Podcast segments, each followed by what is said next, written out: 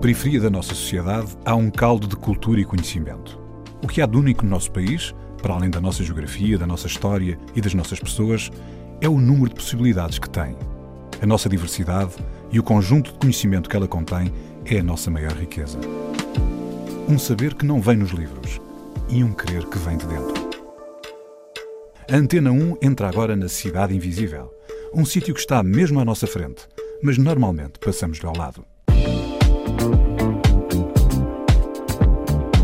E o facto de eu ter crescido numa escola eh, primária, numa escola secundária, com tantos alunos de proveniências diferentes, eh, com gostos diferentes, formas de estar diferentes, culturas diferentes, portanto isso já foi já me foi projetando para o futuro, para o, para o que eu ia eh, receber enquanto professora de, de alunos. E efetivamente isso influenciou-me bastante porque eu sinto-me muito mais confortável a trabalhar com turmas bastante heterogéneas do que turmas muito homogéneas em, em termos de, entre aspas, público, não é?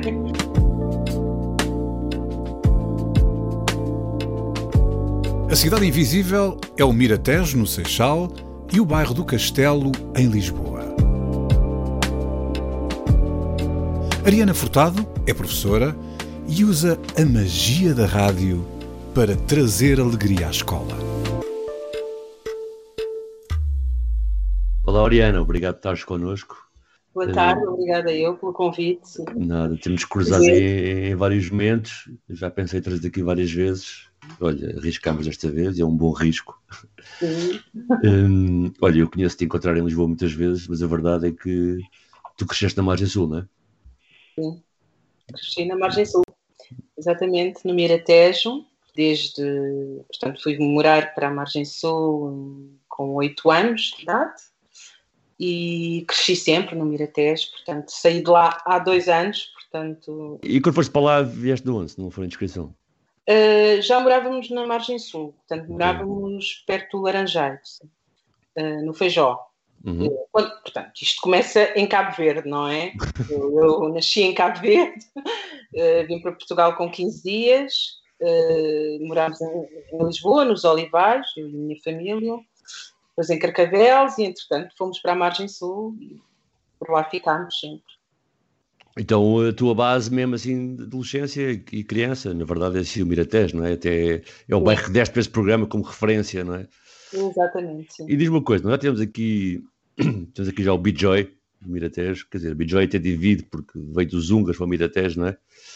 E como é que foi para ti, ainda por cima, sendo imigrante, embora um imigrante com, na verdade, com 15 dias, portanto, eh, não sei se aplica bem o termo.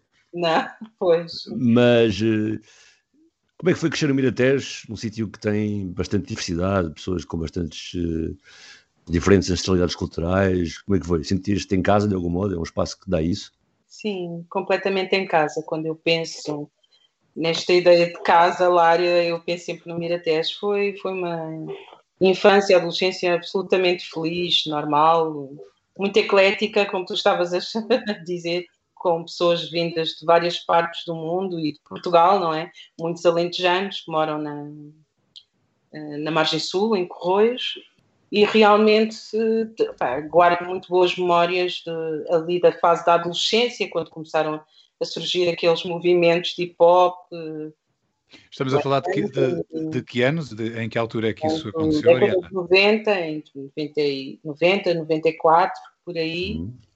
E, e, pronto, olha, foi, foi crescer rodeada também de estímulos, de gente que escrevia muito, que lia muito, que que fazia muita música, portanto, acho que aprendi bastante, não é? Quando eu penso na, na adolescência que eu vejo muitos miúdos hoje em dia terem, não é?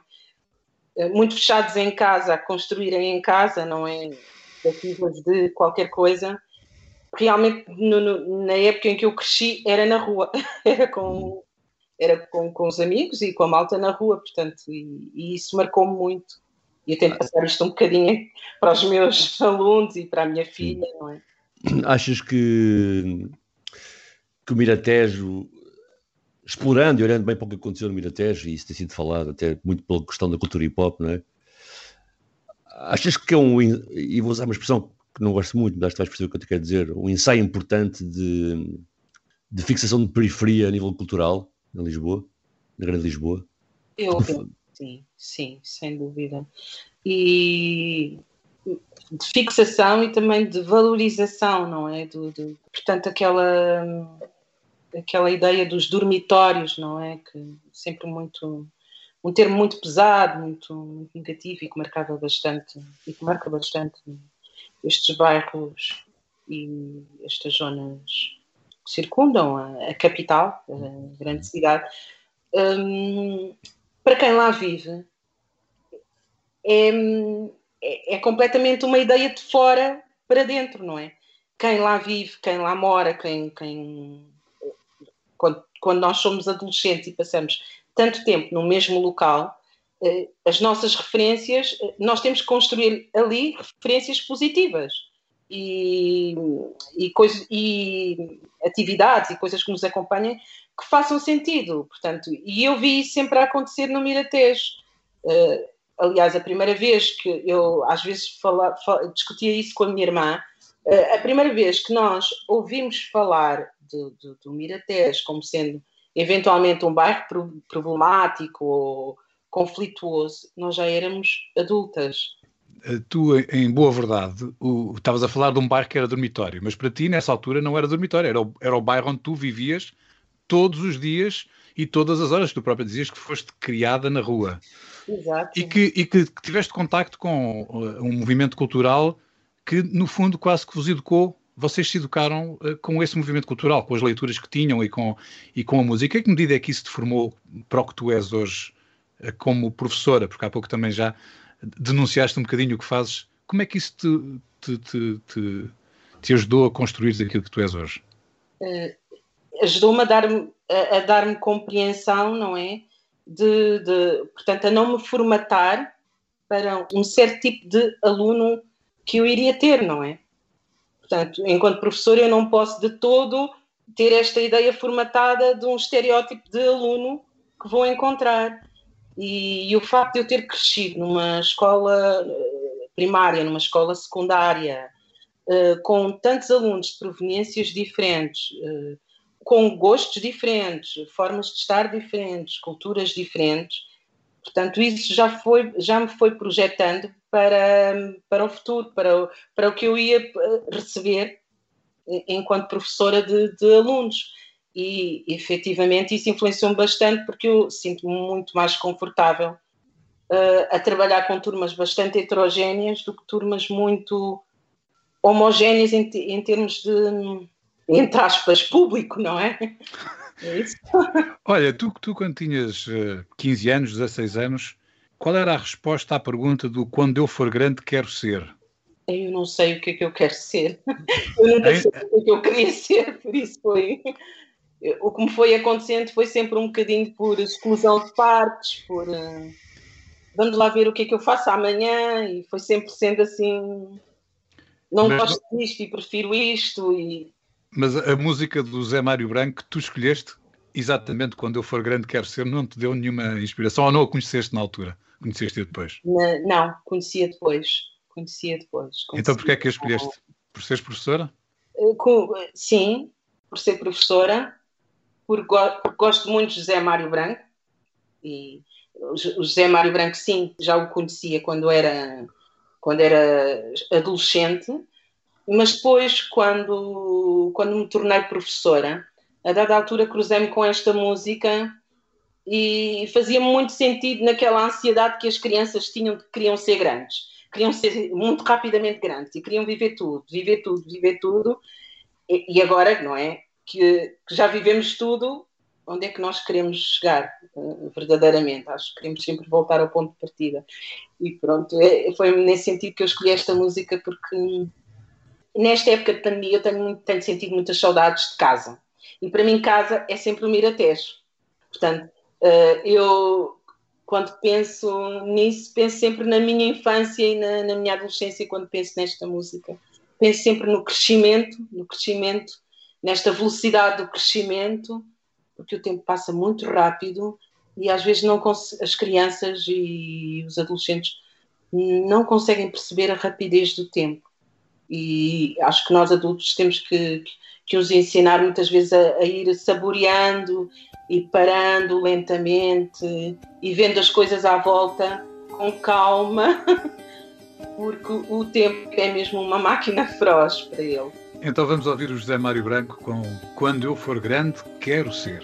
Quando eu for grande, quero ser um bichinho pequenino.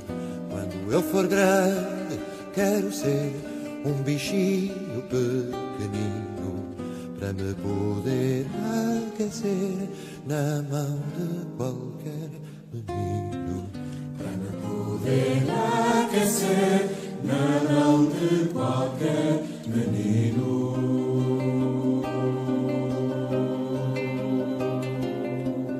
Quando eu for grande, quero ser mais pequeno que noz.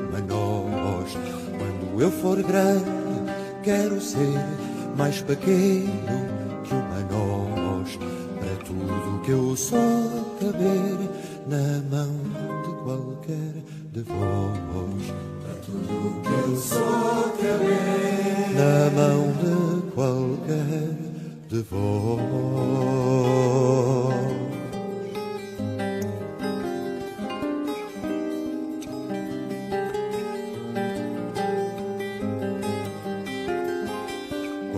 For grande, quero ser uma laje de granito.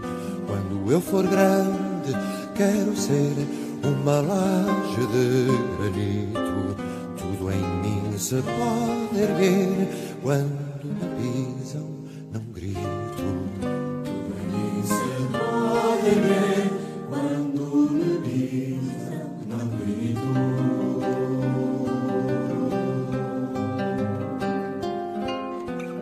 eu for grande, quero ser uma pedra do asfalto. Quando eu for grande, quero ser uma pedrinha do asfalto. O que lá estou a fazer só se nota quando falto. O que lá estou a fazer só se nota quando falto.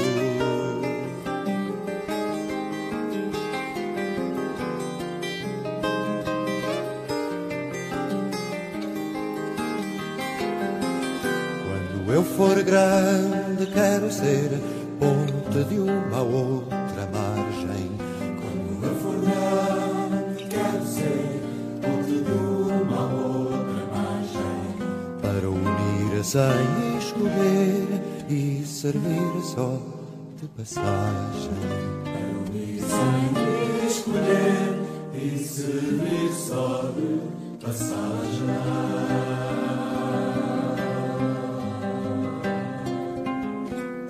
Eu for grande, quero ser como o rio dessa ponte. Quando eu for grande, quero ser como o rio dessa ponte. Nunca parar de correr sem nunca esquecer a fonte. Nunca parar de correr Sem nunca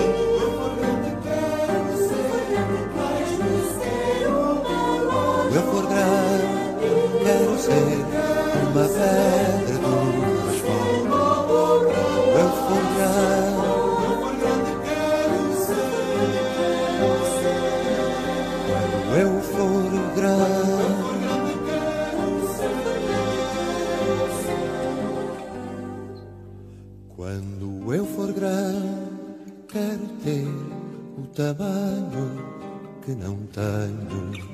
Quando eu for grande, quero ter o tamanho que não tenho, para nunca deixar de ser do meu exato tamanho.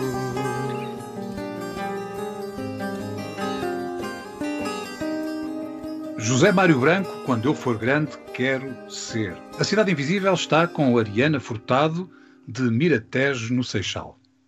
Ariana, vou-te apresentar aqui um desafio para tentarmos tu desocultes um bocado aqui connosco, que é, são dois em um, e eles vão me chatear que as minhas perguntas são grandes, mas olha, é assim, que é, em primeiro lugar, nós temos aqui uma discussão dos últimos programas que tem a ver com, com a questão do acesso à universidade, principalmente as pessoas que vêm de bairros periféricos, pessoas racializadas, pronto, tem sido aqui uma questão, e temos aqui pessoas que tiveram universidade, não é?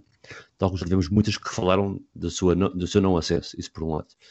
Então, eu queria um bocado falar sobre isso e na perspectiva do Miratejo. Mas também, se achas que há uma diferença de liberdade face a certas amarras que há na sociedade, constante eu moro num bairro periférico que é de realojamento e que circunscreve num espaço específico, uma comunidade que não teve hipóteses de escolhas, ou um espaço como Miratejo, que apesar de tudo não é um bairro social, é um bairro onde as pessoas decidiram ir morar, alugaram casas, não é? Uhum. E, e, se há uma diferença aí que tu sentes do que tens estado a percorrer entre as pessoas terem mais liberdade, progredirem mais nesse tipo de espaços do que às vezes em bairros sociais, onde há um controle social maior. Isto associado também à tua experiência, claro, acesso à universidade e, e do que viste no Viratejo. Claro. Uh, eu, eu, eu penso que há, há uma diferença, há uma diferença clara, porque uh, por tudo o que tu disseste, não é? Efetivamente, um, o, o, há bairros sociais que estão mesmo entrincheirados, não é? E, e cujas escolas são, são, são transformadas em espaços muito fechados, onde as pessoas que lá estão, professores e funcionários, estão, são também pessoas que já estão muito, muito formatadas para para não passar aqui, para não passar um sei lá, eu, eu penso sempre na palavra alento, que eu acho que, que é, às vezes é, é muito importante nós darmos. Eu sei que nós não somos permanentemente felizes e, e não estamos permanentemente. Hum, portanto, os tempos que vivemos também atualmente não são tempos que nos permitem estar permanentemente com vontade de dar alento a outras pessoas e às pessoas que nos rodeiam. Mas eu sinto que, enquanto professora, eu tenho que ter. Hum, eu tenho que ser corajosa, tenho que, tenho que fazer esta parte, tenho que, que ser uma pessoa que transmite este talento, esta. Hum, mesmo que as coisas pareçam mais utópicas possíveis, nós temos que, que mostrar: olha, este é o caminho. E eu penso muitas vezes em mim que eu apanhei professores assim, apanhei professores que, em determinada altura, deram-nos alento, deram-nos caminhos, não, não, não estavam a indicar diretamente a via universidade, mas estavam a indicar-nos a via do conhecimento.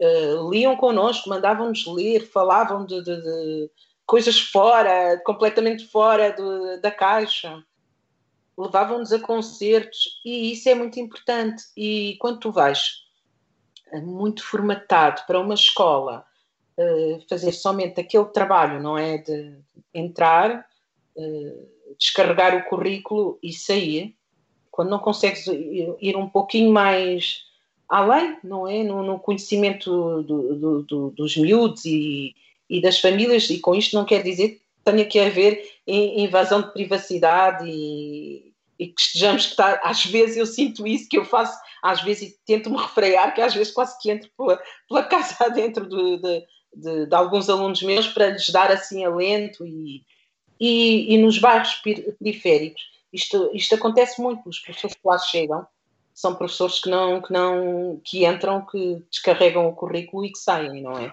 Oriana, tu, tu, podemos assumir que há escolas mais tristes que outras? Isso que, que isso pode ter a ver também com o sítio onde elas estão? Sim. E que às vezes até é difícil para as pessoas que querem ser alegres e pelo facto das, das escolas estarem naquela circunstância, não conseguem trazer essa alegria. Podemos assumir isto ou, ou estou a exagerar? Não, eu acho que devemos assumir isto. Há toda uma, uma geografia, uma arquitetura que, que faz com que uh, as escolas se tornem locais tristes e, e absolutamente um, imersos nessa tristeza que conduz também uh, à agressividade porque uma das formas de nós mostrarmos tristeza também é, é, sai pela agressividade, pela forma como lidamos com os outros. E... Achas que, como estavas a dar o exemplo, nessas escolas estamos a falar mais periféricas, em bairros mais entrincheirados ou enclausurados, o que se passa é um bocado isso, é a postura do sistema de ensino é mais agressivo e menos aquilo que estavas a dizer há pouco, eu não entendia nada como uma invasão de RPG, né? da vida pessoal das pessoas, mas reconhecem menos e usam menos o potencial humano e a diversidade que cada um tem para dar para a sociedade. Acho que é um bocado isso. É, é. é no fundo, é nós uh, assumirmos que uh, é, é, nós uh, jogarmos este papel, não é? Porque há dois tipos de, de, de alunos, não é? Alunos em quem investimos tudo e alunos que, a quem nós investimos com autoridade. Portanto, só com autoridade, porque achamos que só com autoridade é que eles vão lá e que conseguem entrar e, e isso obviamente não, não a autoridade é barreira, não é? A autoridade por si só, quer dizer, eu enquanto professora, obviamente eu sei que eu tenho a autoridade comigo, não é? Mas ela por si só não vai fazer com que o aluno aprenda, não vai fazer, fazer com que o aluno tenha consciência crítica, uh, ganhe vocabulário, possa discutir, argumentar, e isso não, não, não se consegue só com a, com a autoridade, sim. Olha, eh, uma professora que pede aos alunos para lhe sugerirem uma música para levar a um programa de rádio, uhum. provavelmente tem uma relação próxima com os alunos, não? Ah, e foi isso que aconteceu. Tu, tu perguntaste aos alunos de, de, de, uma das tuas turmas, eu não sei se foi a várias, não faço ideia, nem sei como é que escolheram a música, mas foram eles que escolheram a próxima música que vamos ouvir. Qual foi a música que eles escolheram e como é que foi o processo? Eles escolheram a Capicua. É uma boa escolha. A música da Capicua que falaram foi no Vai Orcan. Ah, Vai Orcan! Pronto. A, a Capicua eh, tem sido muito ouvida nesta minha turma. Portanto, eu tenho uma só turma que, que acompanho desde o primeiro ano. Eles estão agora no segundo. E hum, ouvem muita música comigo e agora com a, com a Rádio Pavão ainda ainda ouvem mais. Já vamos à Rádio Pavão, que estava para começar a conversa e nunca mais parávamos. É verdade. E eles sugeriram assim vários temas e eu disse: olha, vocês só podem escolher um, portanto vai ter que haver aqui uma, uma votação, qualquer coisa. Saíram ali eh, muitas escolhas uh, incríveis, não é? E, sim, Xana Tok Tok também. e, e, um garoto da Alfama falou-me numa música da, da Alfama que eu não percebi muito bem qual era, mas mas achámos que fazia sentido trazer a Capicua Mão Verde, porque andamos muito muito com esta questão do clima na, na escola, muito preocupados, muito. Oriana, e um cheirinho da Rádio Pavão, sendo agora, se calhar, uma das locutoras da Rádio Pavão a fazer a apresentação da Capicua. É, é, Apresentas eu, a música, por favor. É, vamos ouvir a Capicua, Mão Verde, sugestão dos alunos da, do segundo ano da Escola Básica do Castelo.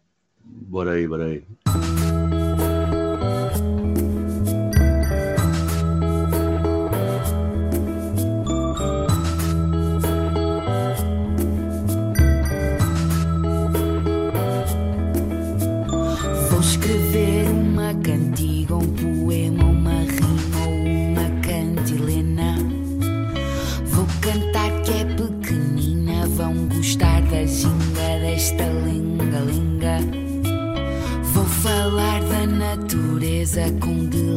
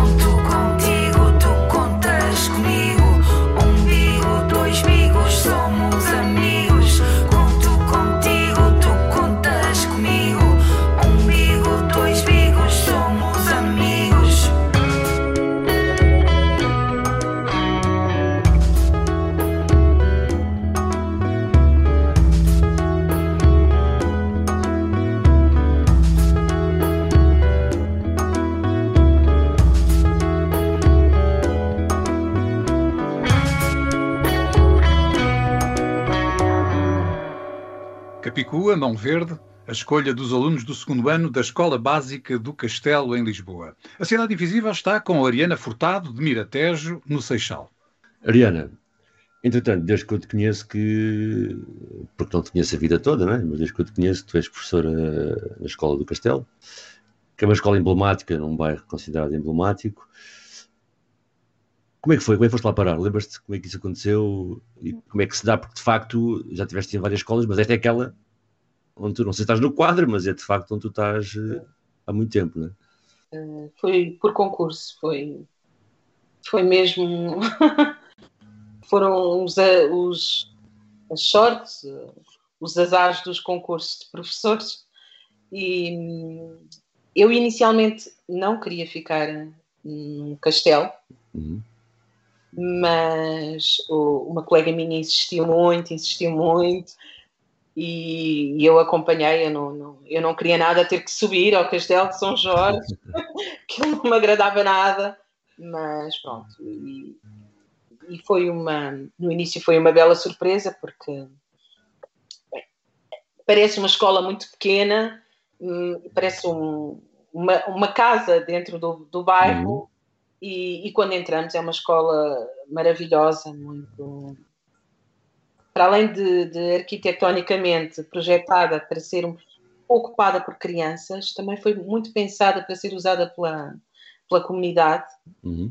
Uh, a própria biblioteca foi desenhada uh, e pensada para com uma porta para o exterior, para durante os fins de semana as pessoas do castelo a pudessem utilizar e com o passar do tempo fui-me afeiçoando e fui, fui criando laços à, à escola e pronto, fui, fui me encontrando também com os alunos. Uhum. Oriana, estavas a falar do espaço e as pessoas. E agora estavas a começar a falar dos alunos e as pessoas, os teus Sim, colegas, mas... as pessoas que encontraste lá. As minhas colegas não verão a mal, mas eu normalmente não sou muito me afeiçoar a pessoas logo diretamente no meu local de trabalho. Eu levo um tempo para construir relações. E, e, aconteceu o mesmo no Castelo também, não foi, não foi, não é uma questão de amor à primeira vista ou não, mas não foi propriamente, foi, eu normalmente entro, faço projeto nas crianças, faço o meu trabalho e, e saio da escola e, e com o Castelo foi uma questão de tempo, até acabámos por ser as mesmas durante muitos anos e continuamos as mesmas.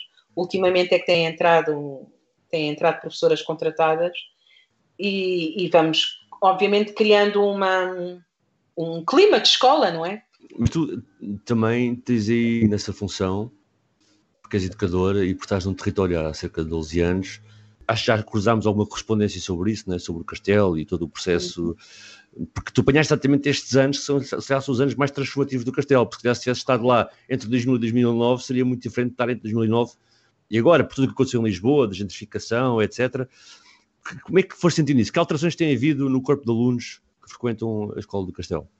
Uh, basicamente, nós deixámos de ter alunos residentes uh, no Castelo. Portanto, o Castelo ainda é um bairro que, em termos de habitação, pode, pode ter muita gente. Há muita casa sem gente no Castelo. E, e, neste momento nós não temos alunos do Castelo, nós temos alunos da Moraria, da Graça, da Alfama, alguns, alguns da margem sul, da, da, linha de Sintra, que vêm com os pais, que trabalham ali no castelo ou nos arredores, e o que tem acontecido é verdadeiramente, portanto, nos últimos anos as casas foram sendo entregues à habitação, ao alojamento local, uhum. turismo, e, e agora é um, é um deserto completamente, porque o castelo está agora sem gente. Sim. já não bastava esta, este declínio, não é, em termos de, de, de, população, com a pandemia, as lojas, há muitas lojas fechadas, muitos restaurantes que, que se prevê que não, não venham a abrir, e realmente nós estamos assim um pouco expectantes para ver o que é que se vai passar agora durante o mês de abril e maio e ver efetivamente o que é que abre e não abre, porque são postos de trabalho, são serviços, e, e é a vida do bairro também que morre Uhum. E, Olha, e, e sente-se também no, no, corpo de alunos uh, a presença imigrante do centro de Lisboa? Muitíssimo, muitíssimo. Isso, isso já, já há alguns anos que nós temos vindo a sentir, eh, sobretudo da comunidade asiática, temos muitos alunos. Nós, esta escola é uma escola que tem alunos com mais de 17 nacionalidades que vêm, de, que vêm do mundo inteiro, não é? E, e nós, nós, nós sentimos isso, sentimos que cada vez mais também a escola é procurada pela comunidade imigrante em Lisboa, portanto. E como é que essas pessoas todas se encontram uh, numa escola portuguesa? Com naturalidade, não.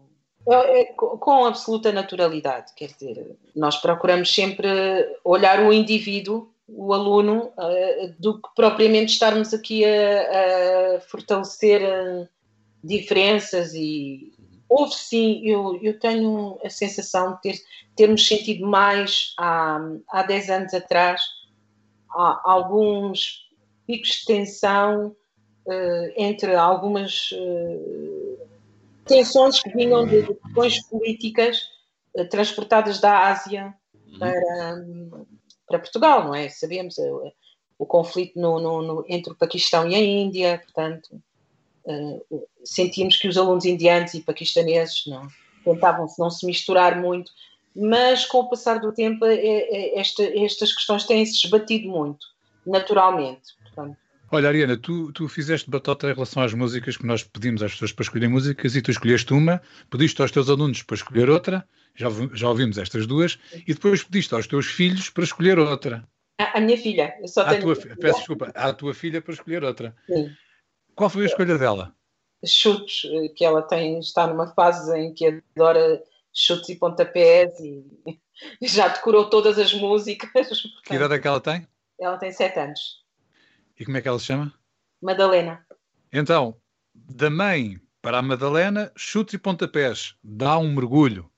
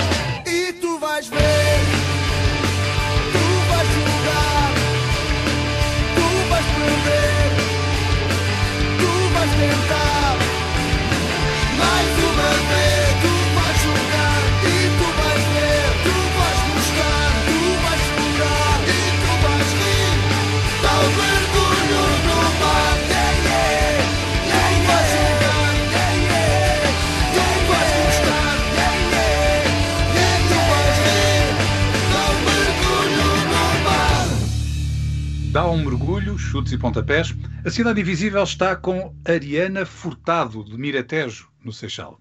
Ariana, eventualmente, e acho que foi aquilo que explicaste também agora em relação aos alunos que tens, e foi aquilo que também falaste de ti próprio, do teu processo no Miratejo, a verdade é que uma escola portuguesa no Castelo São Jorge, que tem até grandes marcas de nacionalismo e fascismo, né, na arquitetura, a verdade é que hoje em dia uma escola portuguesa no Castelo São Jorge é uma escola de muita gente com muitas culturas diferentes, não é? E isso também é uma escola portuguesa, de saber lidar com isso tudo, não é?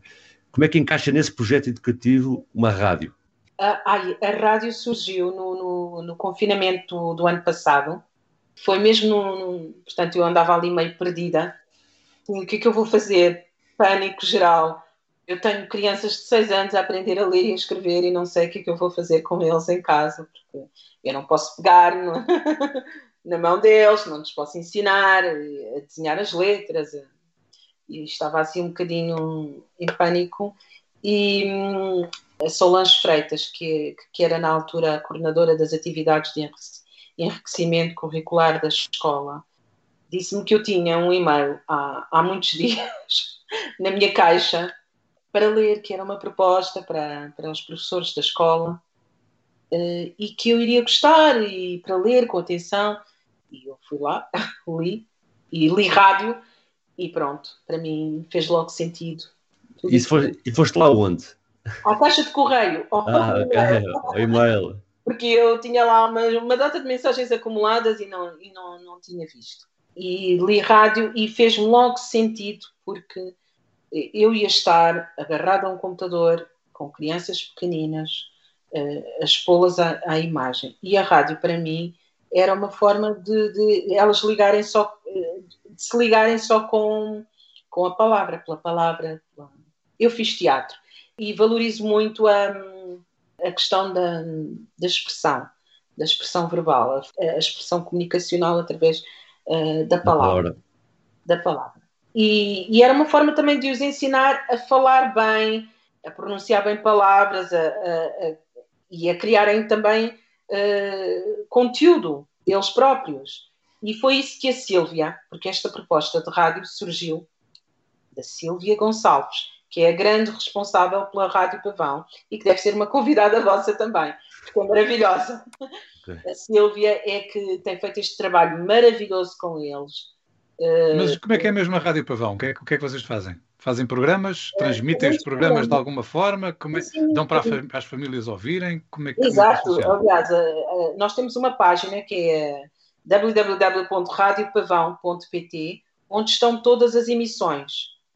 E o que aconteceu com a rádio é que ela foi crescendo de tal forma que os pais começaram a participar, outros professores, auxiliares da escola, pessoas que nós íamos convidando, amigos nossos, e, e então ela está a ganhar uma dimensão muito interessante e faz as crianças estarem uh, em contacto com outras pessoas fora da comunidade escolar e trazerem outros conteúdos para a escola, portanto, sem serem.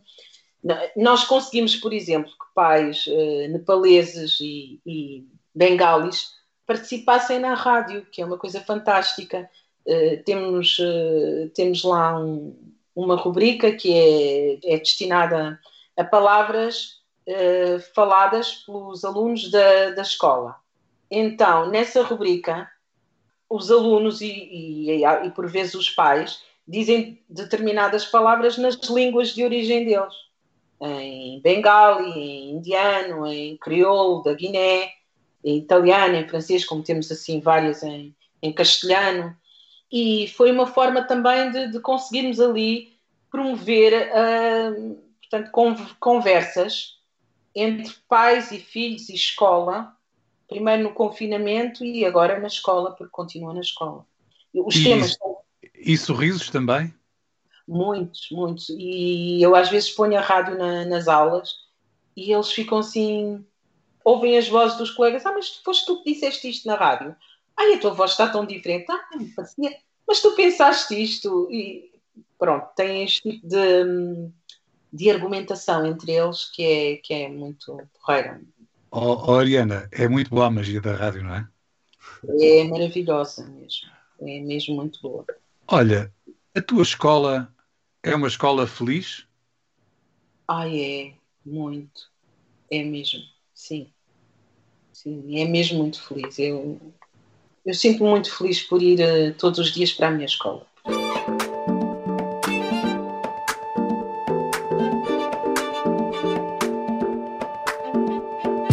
Ariana Furtado é professora e usa a magia da rádio para trazer alegria à escola. A Cidade Invisível é o Miratejo, no Seixal, e o bairro do Castelo, em Lisboa. Cidade Invisível, um programa de António Brito Guterres, João Pedro Galveias e Sérgio Noronha, com produção de António Santos e concessão sonora de César Martins. Também disponível em podcast, nas aplicações RTP Play e em antena1.rtp.pt.